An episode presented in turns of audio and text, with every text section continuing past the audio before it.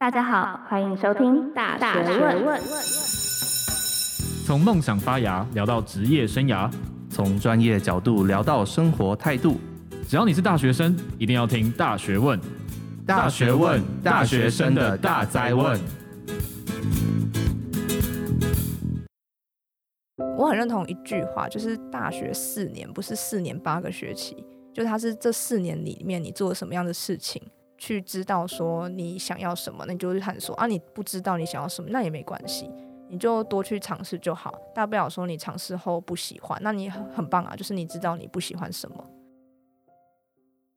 Hello，欢迎回来《大学问》大学生的大在问，我是主持人查理，我是主持人韦恩。大学是个崭新的起点，除了课业，还有许多活动、组织和竞赛等着我们去探索。因此，大学问在十一月特别邀请了在校外组织玩出一片天的干部和创办人，让大学生们可以有方向的突破自我，飞出校园的框架。那今天我们就来欢迎 ISEC 总会的人才管理总监 Sherry 来为我们介绍 ISEC 吧。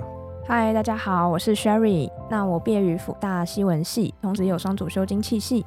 那我在 ISEC 待了快四年半的时间。那我目前担任 ISEC 台湾总会的人才管理总监。所以你是把整个大学生涯都砸在 ISEC 里面？也不是砸在，但就是说我大学时候其实有参加过蛮多课外活动的。那 ISEC 是真的是其中一个影响我大学生活非常重要的一段经历。这样其实让我来兴趣了，就是 ISEC 是什么样的一个组织，可以让你投注这么多的心力在这个组织里面？ISEC 是目前全球最大的跨国青年非营利组织，它是起源于二战。那时候有七位欧洲的青年，他们身边的朋友啊或亲人，其实因为战争发生蛮多不好的事情，所以那时候他们就想说，为什么这个世界这么多的冲突跟纷争来自于矿化不理解？那所以他们觉得可以把信心放在青年身上，那我们成立一个组织，透过去发展这些青年的潜能，让他们可以去解决很多这世界上的一些问题。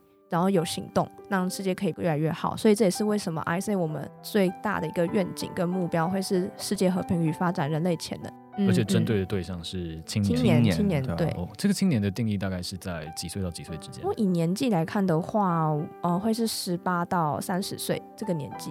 多数应该还是大学生吧，学生，因为我自己在学校看到的话，好像都是大学生参与的人比较多。对对对，现在还是大学生为主。嗯、哦，那现在的大学，因为我知道正大有啦，就是因为正大它是一个蛮大的组织。嗯、那除了正大以外，还有哪些地方是有所谓的分会据点？哦，现在全台有十三所大专院校都有 ISEC 的据点。嗯、以从北到南这样来讲的话，北部有台大、政大、辅仁、东吴、北大。那新竹地区的话，就有清大、交大。桃园的话是远志，那再来中部的话是中兴跟逢甲，南部的话就有中正，然后成大跟文藻。嗯，我可以稍微聊一下，就是你们刚刚讲说这几间学校只是分会，嗯嗯、我可以知道一下，就是整个 ISEC 的大架构吗？组织架构？哦，对对对对对，好，就是 ISEC，因为我们是跨国的非营利组织嘛，那所以我们最上面会有个世界总会管理，就是所有国家的 ISEC。那再往下的话，呃，不同区域会有不同区域的办公室。嗯、那像是我们亚太区啊、中东、非洲地区等等。那再往下都到国家了嘛？那所以每个国家都会有国家的总会。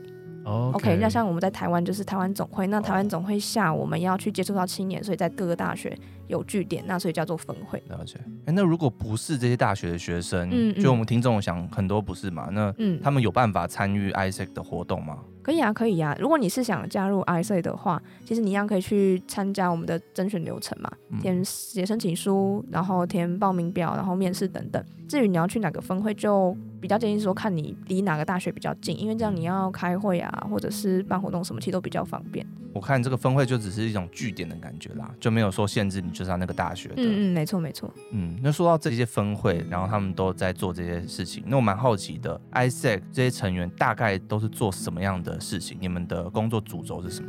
因为我们会分部门，像比如说我们现在有呃人才管理部门啊、财务部门啊、社会啊或者企业相关的部门。那他们进来这些部门后，其实我们会有蛮多的专案经验可以让他们去经历，包含到像营队、公关讲座或者是一些驻扎计划，可能或者是他们去和企业去洽谈的一些可能像企业参访啊、论坛等等。对，所以他们有大量的专案经验。那再一个重点也是 ISEC 蛮大的一个特色，就是说我们有。很大量，而且你可以长期去经历的团队经验。那小到说你是成员刚进来嘛，你可能在部门里面有一个小小的，比如说筹备讲座的团队，再到可能你呃上选到哎、欸，我们当中阶干部，或者是当到分会的副会长或会长的时候，你可以是担任一种执行团队的感觉，去规划这个分会可能这半年啊到一年我们的一些策略啊、方向、目标等等。那带领整个分会，我们可以一起去前进，或者是做到我们想做到的事情。所以就是刚刚讲是专案的经历，然后还有可能一些品牌公关，然后还有在团队经验的部分。对对对，那还有一个就是因为 ICA 从台湾来讲嘛，我们有遍布其他的校园。那在以世界来讲，也有是遍布其他国家。所以说，其实，在 ICA 就是这种跨校跨文化的经验，也算是 ICA 一个特色。所以听起来就是呃，基础的东西会比较像是专案的训练，然后比较到干部阶层的会是领导能力或者是团队合作的一些相关经历，对吧？对对对，对。然后再辅以就是说，你们因为有海外据点，嗯、所以会有一些海外实习交换或者是海外职工等等的。对，会有相关计划。那那个专案呢？我刚刚有听到就是说，你有讲到像什么行销品牌相关的，然后还有一个叫驻扎嘛？那个驻扎是什么？就是因为我好像没有听过别人跟我分享这个东西。啊、呃，比如说我们的动物分会。或原子分会，他们之前分别有像共寮或者是金门的驻扎计划。那内容主要是他们会针对像金门、共寮这样的地区，他们去做一个在地的调查跟研究，去了解说，哎、欸。这个地方它其实有什么样的人文特色，是很值得去被探索跟发现，但是外面的人可能不知道。嗯、那所以想说，透过一个让青年实际去走访这些地区，做一些工作坊，或者是跟当地的居民啊、商家有所接触，跟这个地方更有连接。OK，、嗯、所以其实有点像是说做完田野调查，然后再帮助这个地方跟其他的社会文化，或者说其他的人去做一些呃文化上的连接，有点像这样。嗯，对，就是对，算是这样子。OK OK，了解。那我想问一下，就是呃，这个专案呢、啊，一般来说，这个训练期间，或者是说他所需要花费的时间，大概是多少？其实就要看这个专案到底它的有多大。好，那我们举刚刚那个田野调查，那那叫田野调查驻扎的计划，对对对对对对对，专案计划。基本上，它整个从规划发想啊，到筹备跟执行，基本上半年是跑不掉的。半年，半年哦，这么长时间，半年是跑不掉。这个学生参与的学生，每一周大概要花到多少时间在这样的专案上面？我们有。调查过，加上我自己的经验啦，但当然每个人状况不一样，嗯、算下来其实平均一个礼拜花八到十小时是蛮正常的，那可能甚至十小时以上。嗯、那当然啦，就是因为其实，在 IC 这边，IC 机会很多，跟其实甚至没有这个机会，你有这个资源，你就可以自己去创一个。那但只是取决于说你到底愿意。抓多少机会，跟你投入多少时间，所以当然也有人可能嗯不愿意投入这么多，那当然会花更少时间。但是平均来讲，八小时到十小时或十小时以上，其实是差不多的。所以我们可以看到，认真做一个 ISEC 的专案，可能就是会占掉你蛮大的课外的活动时间。就其实我觉得，如果你自己平衡的好，其实都是可以还参加到其他校外机会的。嗯，好，那我想聊到现在，听众大概也知道说 ISEC 大概在做什么，是什么样的一个组织啊？那我们这边是想要先借由你自己的故事，你自己在 ISEC 的经验来谈剩下的内容。好呀，好呀。因为我刚好注意到你自己是西文系嘛，就西班牙文。对，我是西班牙语。对，然后但是你做了 ISEC，然后还有其他的课外活动，嗯、我蛮好奇你一开始是怎么去接触到 ISEC，然后为什么你会选择投入这样的一个组织跟计划？好，其实一切都起源于我那时候高中高三吧，要考大学的时候，那时候是正大的国贸系有来我们高中做系的宣传。那时候结束之后，跟他们那天当讲者的学长姐聊天，然后其中一位学长他是就是参加正大的 IC，听了学长分享完后，觉得哎，这是一个不错的地方，感觉，然后我觉得可以给自己很大的成长，所以我决定上大学的时候，我想要加入这样的组织。其实很大的原因是。过去十八年这样的教育下来，我觉得我们都活在一个追求标准答案啊，然后被一个框架限制的一个生活心态里面。那我那时候考完试后，我会觉得说，我大学其实就四年，那我会觉得说我大学的时光，我想多拿去多探索、多接触一些人，那也多去透过这些外在的经验，我去更了解我自己是谁，跟我到底想要什么。那刚好 IC 是一个跨国的组织，那在台湾又有这么多的据点。那你有机会去认识到不同的人，跟你有机会去透过大量团队啊、专业实务经验去培养领导力这件事情，对我来讲也是一个我想要去挑战的事情，所以我会觉得，那我就试试看吧，所以我就参加了。所以听下来的话，嗯、就是感觉你自己所着重的几个点，第一个会是自我探索，嗯、然后第二个会比较像是累积人脉的部分。人脉还有其实培养领导力，因为其实我以前不太相信，觉得自己可以成为一个领导者。嗯，然后我那时候观念还是停留在哦，领导者就是好像是典型的商业上那种高阶经理人的样子嘛。嗯、但加入 ISEC，我发现哦，原来所谓的领导力其实跟我想的不太一样。OK，、嗯、那那我想问一下，就是 ISEC 那边所讲的领导力会大概像什么？以 ISEC 来讲的话，我们很重视的事情是你有没有行动力，跟你愿不愿意去影响这个部分。你有想法。然后你有概念，你想要去执行，其实这都是一个领导力的展现。呃、嗯，那其实我们比较看重会是说，哎，你会不会是一个遇到问题你会去解决问题导向的人？那再来就是你有没有足够的视野、足够国际观？你能不能够把你握有这些资源啊，或者你学到的东西，你也去赋能他人去做这件事情，这是一个 empowering others 的概念。Okay, 对，激励他人的概念。嗯、那、嗯、其实我觉得很重要一个事情是 self awareness，就是自我了解。自我探索，嗯，因为其实很多人到毕业的时候，其实甚至还不太清楚到底自己的核心价值是什么。但其实这个蛮重要的。我们可以聊聊，就是比较实际的案例。嗯、ISEC 怎么帮助你去做自我探索？很简单，因为 ISEC 其实很重要的一个学习精神是 learning by doing。嗯嗯，我们是直接透过做中学，我们去学习的。那其实到 ISEC 之后，会有一群带着你的 leader 们，就是领导人们、领导者们，嗯，带你去经历过 ISEC 可能一些。专案的经验啊，实务经验，然后或者是经一些团队的磨合啊、合作。你在做这件事情的时候，你会更了解你自己喜欢什么，或者是你的能力在哪里。在这个过程中，又会有学长姐他带你去反思整个经验，还有成长以及你的学习。所以你这样外在跟内在，你互相的去影响，你可以去碰撞出你自己的一个 认知或者是察觉。那刚刚你讲的都是一些 ISEC 提供的方法或方式嘛？嗯嗯嗯、对，那想问你自己的经验啦，你在 ISEC 你说四年半嘛，嗯，你带过什么样的专案是你最喜欢，或者是说你印象最深刻的，对吧？蛮多的，我当副会长当两届，对，第一届是做海外成长部门的，那时候是送台湾青年去做海外职工；第二届是人才管理部门，就是招募啊、人才训练管理、绩效管理、人才报告之类的。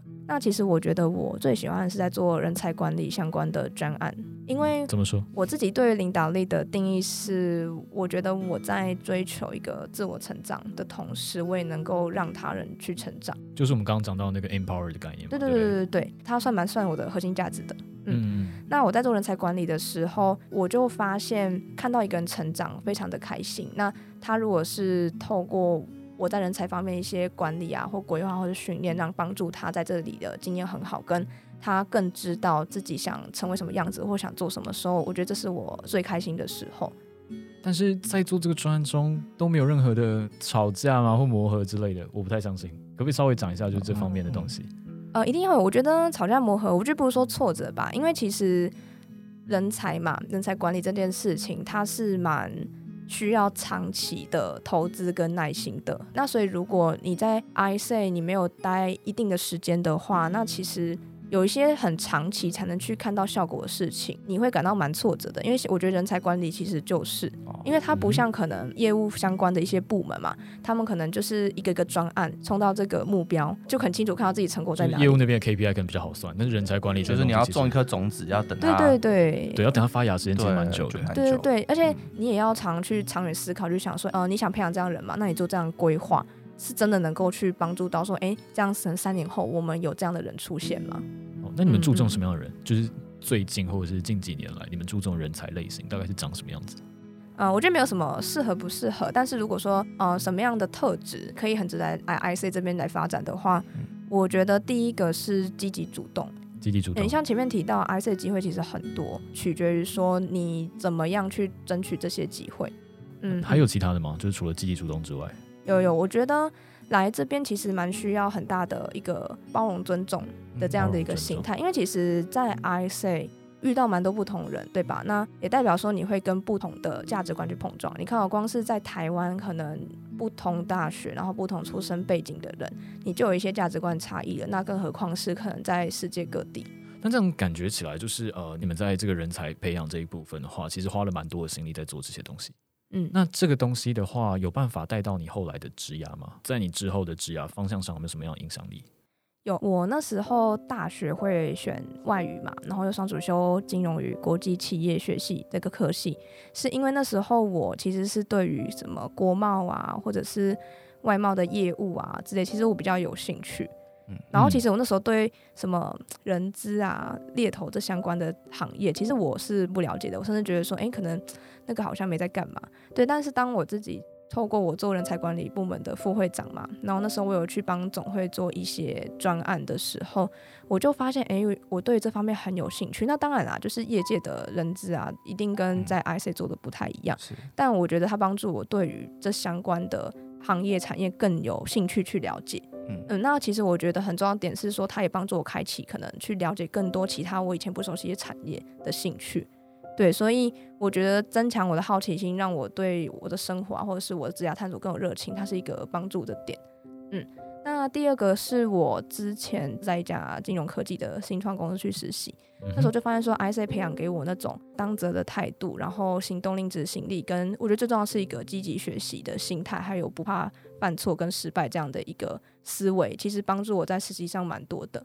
嗯，你刚刚讲说你觉得在帮助你实习很多的话，是有没有什么主管觉得你做的很好或什么之类的？有有，当然比较小的，像是说他觉得，哎，我的表达能力或者是跟陌生人见面这种表达稳定度，我觉得还不错。那另外一个面向是说，他觉得我在面对一些问题的时候，我是一个比较正向跟去解决问题导向的心态，他觉得蛮欣赏这一点的。对，我必须说。因为刚刚访谈 Sherry，我觉得 Sherry 超级稳重。谢谢谢谢。就是他是一个比较知性方面的。虽然你前面有一个电脑，但我刚刚看你好像也没有特别看。其实你嗯嗯你讲的话都是已经想过很多次，然后很顺的就说出很有道理的东西。我觉得非常非常厉害。哎，我可以问一下，你觉得你是一个有逻辑的人吗？就是其他人对你的反馈或干嘛的？嗯，我我评价蛮两极的呢。怎么说怎么说？可以聊一下。对，就是我比较可动可静这样子，嗯、因为其实我在加 IC 前，我就是超级典型那种一板一眼的人，人对，真的就是很务实，嗯，的人。嗯、但是我真的是，因为我那时候要开始学会带团队嘛，我要怎么知道说在一群人面前，我要怎么去表现自己，表达我的想法，然后怎样用自己本身的特色去发挥我的领导特质或魅力的时候，其实那个过程很痛苦，但是它也让我更知道说，哦，原来我自己也可以有自己的方式。去做到这件事情，那我在这个过程中就变得比较呃活泼，跟哎我更不怕去和陌生人或者是人群去做接触。嗯，对啊，所以我们刚刚提到说，你其实从进入 Isaac 之前到你现在，简直是就是两个不同的人。嗯，就超多人都跟我说，他觉得我变很多，觉得我很开心，而且很有自信。其实某方面来说，还是扣回你一开始进入 ISEC 的一些想法嘛，你不是想要做自我探索这件事情？嗯那你觉得对啊？你觉得目前到现在，ISEC 对于你自我探索这一块达成度大概是多少？应该八九十了吧？哇 Wow，对啊，八九十了。他他讲的我都想进 ISEC。刚刚 Sherry 说，很多人可能想要速成，就想要有那些履历什么，就可能就看到像你这种人，然后 太强了。没有，他说不行，我要去实习，我要输了。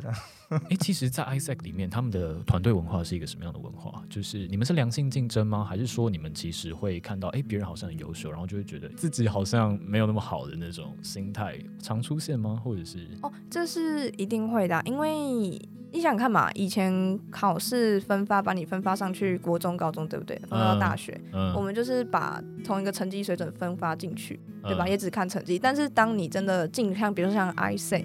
这样的一个社团组织，呃，没有什么成绩可以去定义你这个人的时候，其实你就会发现，除了成绩以外，你还有什么？这是一件很重要的事情。没错，可是大家会变相的用你曾经做过的事情去定义你这个人呢？对，但是你还有未来啊，你可以用现在做的事情去定义你未来会是怎样的人。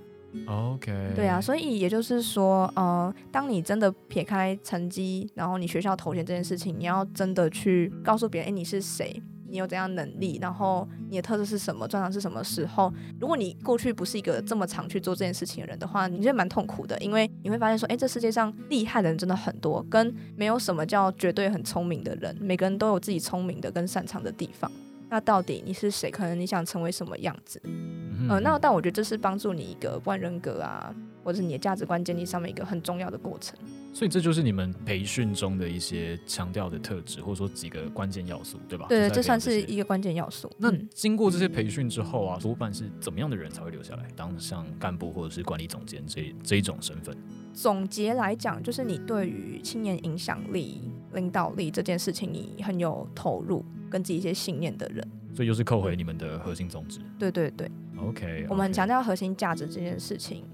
嗯，因为当你的思维跟你的核心价值违背的时候，你是会处于一个非常痛苦的状态的。嗯嗯嗯嗯，了解。嗯，我们聊一下干部的一些情况好了。好啊，可以啊。担任了干部之后会有什么样的挫折或阻碍吗？就是跟你平常不是干部的时候会有差别的地方？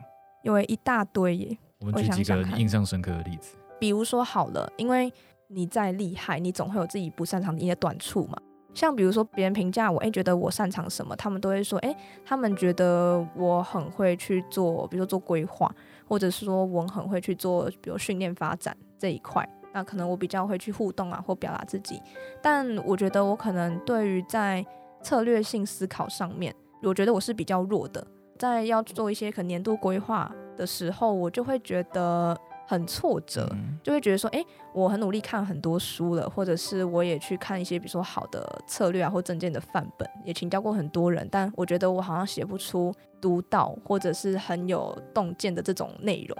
对，那时候是蛮挫折。那当然，其他方向，比如像是时间管理，我我其实个性就是很喜欢探索，对，所以其实我我不止我的课业嘛，加 IC，那其实那时候有一些目标想达成，所以有去打工。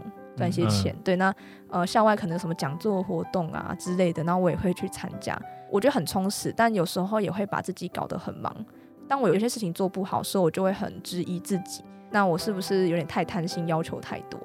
那你后来是怎么让自己回到那种你自己舒服的状态？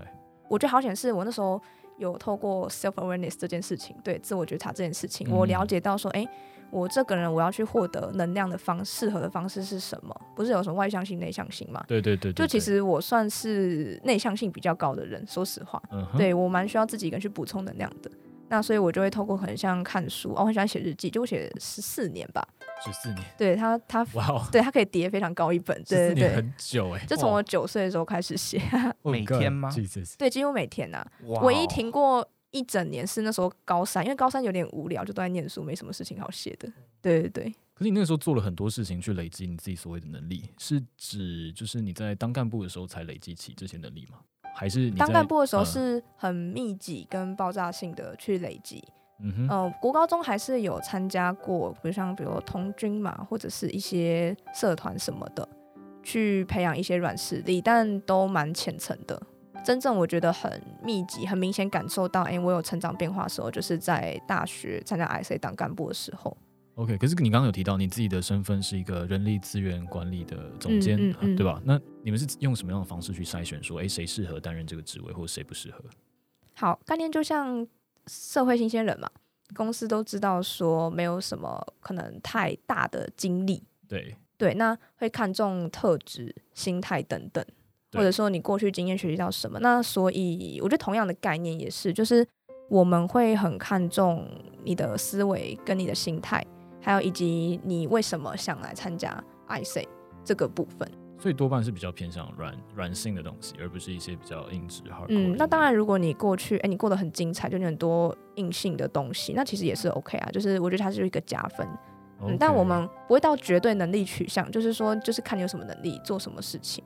IC 一般成员的话，我们更看重的是你的人格特质啊、心态等等。那那我想扣回一下，就是我们刚刚有点闲聊岔开的部分啊，就是你身为一个人才总监啊，那你一般的日常工作大概是什么样子的？从人才的招募嘛、规划，然后到后面开始训练啊、发展，还有一些绩效的考核嘛，就我们蛮常要去做一些嗯 coaching。中文翻是什么教练？教教练。对，我但我觉得翻译不太好。嗯、但总而言之就是这样的一个事情。嗯哼。嗯，还有到后面会做人才的评估啊，跟报告，那再包括一些文化、啊、氛围的建立。嗯 Okay.、呃，因为像 HR 有一个工作是员工关系嘛，对吧？其实有一点点类似这个概念，对。但是 ISET 人不是员工啦，对，就是我们这种文化、啊、氛围建立也是蛮重要的。那另外还有像是一些组织发展的策略啊，我们也要去做。对这些东西的话，就是会体现在你刚刚所讲的一些个人特质，这些东西都是你们去定义出来的，对吧？嗯，对，我们应该说我们去期待跟预想出来的。OK OK，所以接下来你们就会用这套方式去找你们的候选人。对对对对对。哎，查理查理，嗯、我们当初大学问在招募的时候，我们是怎么招的？你说公开招募的时候？对啊对啊对啊。对啊，为什么要在这种时候讲？我觉得可以 cue 一下，就是回忆一下我们当初招人的一些嗯细节。那回忆一下我们招人的时候。好啊好啊，你可以这样看。好，我先我先我先讲啊。对，我们其实每个部门当然注重的东西不太一样啦。对，但是我们还是会希望你有一点能力，有一点兴趣。但是我们需要很大的热忱，所以其实某方面来说，我们跟 ISAC 的录取条件有点类似，嗯，就是还是比较看上动机跟这个人的潜在能力。不过偷偷跟大家讲了，就是大学问这边也强调很大的是多元性啊，就是我们大部分大学问的，就是面试者还是一类组为主，嗯，对，所以的确在我们多元性的一个宗旨情况下，哎，如果你是二类或三类的人来面试的话，而我们也是其实有加分的。对啊，对啊，Isaac 会特别注重多元性吗？哎，真的啊！我刚刚听下来觉得就，就哎，跟 Isaac 蛮像的、嗯、这一点，因为我们也是分部来讲，大部分都是一类组的学生。对，嗯，对对对，真的理工啊，或者是医药相关学系蛮少的。但所以当今天有这样科系的人愿意来的时候，其实我们也会眼睛一亮，对，要、哦 okay、更想了解。哎，那你为什么想来？那还有没有什么小技巧？就除了嗯嗯，你本身 二三类组之外。什么意思？什么叫小技巧？就是可以帮助面试加分的技巧。哦，当然很基本嘛，就是服装得体。哎，对，这个这个应该就不用多说。你们得体是什么？像我们现在，我跟查理的谁比较得体？查理的，他是比较 dirty，是不是？好，比较得。好，很幽默，很幽默。OK，OK，可以，可以，可以。就是 smart casual 啦，smart casual 那种。对对对，嗯嗯。因为我知道我们的听众蛮多人都会是该怎么讲，或许对 ISAC 有兴趣，多练习去表达自己的观点或想法。他的观点是什么样的观点叫一个好的观点，或者说会是你们喜欢的观点？我觉得会是说，我比较想听的是这个答案会不会是你自己有去思考过，然后你讲出来，就他没有对跟错。就算比如说以同性来讲嘛，好像一般人大家就觉得说，哎，你好，你要支持同性恋会是比较好的回答。但我有面试过一个人，他就跟我说，其实他很知道他这样子讲一定会被不喜欢，但是还是想讲，就是他觉得他是反对同性恋的，然后他讲出一套自己的观点。那其实我就觉得说，哎、其实 ISET 很需要，呃，需要怎样的人？ISET 也蛮需要是，呃，有可以不被框架设限的人进来。对，那其实这样的人，其实我们就很有兴趣。就算你支持同性恋，如果你只是跟随潮流，对对对，大家都这样讲，所以我这样，即便是所谓的政治正确的答案，嗯、那也 Isaac 也不一定会喜欢。对，而且其实你你有没有真的准备好？你有没有真的自己想？是你这些答案真的是你面试的言行举止啊、表情都看得出来？这很难吧？我要怎么猜到他就在面试里面问到什么东西？除非我自己本身就有点料，要不然我回答不出来啊。嗯，我建议说，呃，第一个嘛，就像你像是你投一间公司，对不对？你要去了解这间公司的一些文化背景吧，对，吧？资料那一样，就是想要加入 ISET 的时候，你多研究一些 ISET 相关资料。嗯，没错。嗯，那当然了，因为如果你研究到 ISET 相关资料，你更有兴趣想来的话。我们就很欢迎啊，那你就可以在面试的时候，可能比如说我们问到，哎，那你觉得 ISET 在做什么这类问题的时候，你就可以多讲讲，哎，你自己看到的或听到的资讯。呃，那另外一些就是像我刚刚讲的，我们也蛮想了解你是一个怎样人格特质，或者你有什么背景的人，所以我觉得你也可以好把你过去的经验做个整理。嗯，呃，然后也好好去稍微反思一下，哎，你自己可能这个人的长处啊，或者是一些比较还需要补足的地方会是什么？其实我们都蛮乐意去听到你这样的分享。然后就变成一个故事线，然后在面试的时候去 promote 自己。对对对，嗯，那像其他就是会看你临场反应的，就是比较想看说，哎，你可能在一个比较有压力的状态下，你会是一个什么样子？然后可能也会有一些团队合作相关的筛选。嗯，哦、那有团体面试？会会会，哦、那。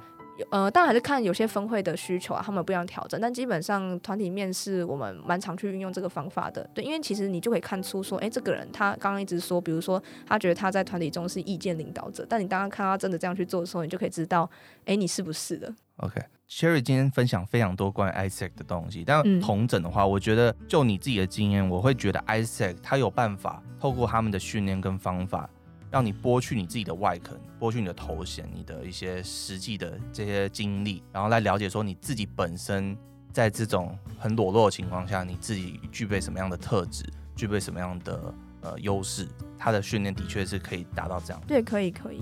嗯，那你觉得如果以你以你身为评审的，不是评审，就是面试官的角度，我今天跟查理有机会进入 Isaac 的吗？其实可以啊，而且其实你们现在本身创办大学问，我觉得其实就是一件很酷的事情、啊。我必须先理清，创办大学问是他创办的，我们是他也是这个团队的，我是他手下打杂的。有大学问的那个头衔，然后就进了。真的吗？是大学问保送 ISEC。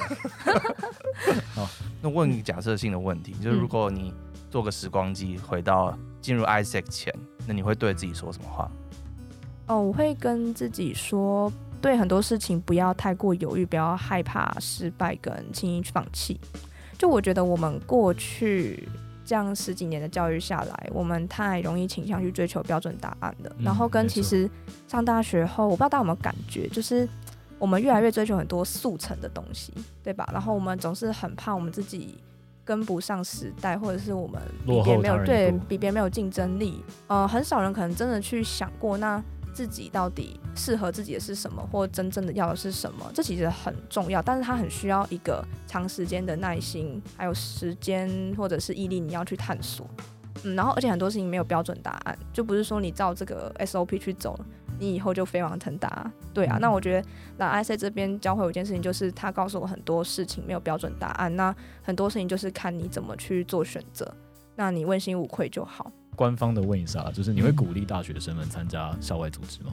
啊，真的非常鼓励耶！因为其实我很认同一句话，就是大学四年不是四年八个学期，就它是这四年里面你做了什么样的事情，撇开延毕啊，反正就是十八到二十二岁这个年纪你做的什么事情。嗯嗯，对。那我我觉得学校如果有好的资源就去争取，很多人会哀怨说哦，学校好像资源不太好，嗯、对吧？或者机会不够多，那你还有外面很宽广世界啊，就多去探索啊。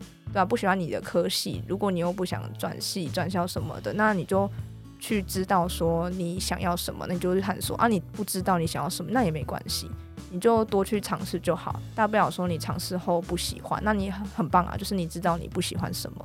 嗯，所以就有点像说，在尝试的这个过程，你有点像是慢慢的一个一个理清，什么是你喜欢的，什么是你不喜欢的。哦，当然我还是要补充一下，就是如果你今天本来你就是一个你很清楚你之后要干嘛，你每个路径都规划的很详细的话，那我觉得很好，你就照着去做。嗯，未来发生什么事情不知道，但你现在很清楚你要做什么就去做。对啊，未来的事情大家都不太能对对对讲嘛。对，那你觉得就是 ISEC 这样子的校外组织啊，跟一些课堂上的学习有什么样最大最大的本质上的差异？就是理论跟实物的差异，像比如说我双主修商学院嘛，嗯，那时候我比较大期待会是说，呃，我可以更知道我这些知识怎么去运用。但当我真的去念双主修的时候，我就发现，哦，就是我觉得教授是讲很好，但是我真的觉得很理论，就其实我就很会记那些理论，但不知道怎么运用。所以我到 ISEC 有常。有种感觉就是，哎、欸，我一直把我上课的东西活用在我做的事情里面。比如说，我读完一本行销概论，我还不如真的去做一个行销的专案。嗯嗯嗯。所以，ISEC 会提供这样子的实际操作的一些专案，让学生们去做学习，对吧？对对对，就是我们会尽量提供多元的专案，但不是说包山包海啦，但就会说，如果 ISEC 能提供这个机会，一定会尽量去提供。OK，了解。那今天我们主持人这边是不是要稍微做一点总结呢？查理。OK，那我觉得今天非常开心，Sherry 来到我们节目分享那么多。对，其实我现在有点 overwhelmed，就是因为好好多资讯，然后同时炸在我脸上。真的吗？那你会去参加 ISAC 吗？我有点老屁股了，太老了，不太适合。对啊。OK OK，对啊。那我想。听众应该很多人听完这个分享就对 ISEC 非常有兴趣。那我们应该要去什么样的地方找到你们的一些相关的资料？嗯、呃，可以到 FB 搜寻 ISEC in 台湾，对，我们有我们的粉丝专页。那你也可以网络上 Google 搜寻 ISEC in 台湾，或我们的官网，就可以进去搜寻到相关的资料。嗯，那你们平常活动都是在这些平台上发布吗？对，嗯、那你们的，例如说刚刚还有提到干部的征才资讯，那大概是几月的时候？我们分春针跟秋针，春针大概就是二到三月的时候，那秋针会是八到九月、十月这个时候。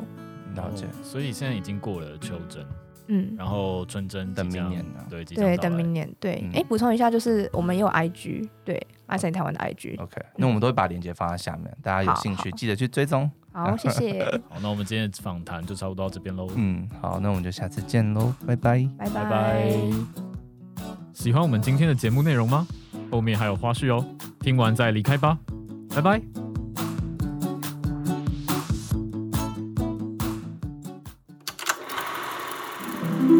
哎，其实，在 ISAC 里面，他们的团队文化是一个什么样的文化？就是你们是良性竞争吗？还是说你们其实会看到，哎，别人好像很优秀，然后就会觉得有一点自行残碎的那种感觉？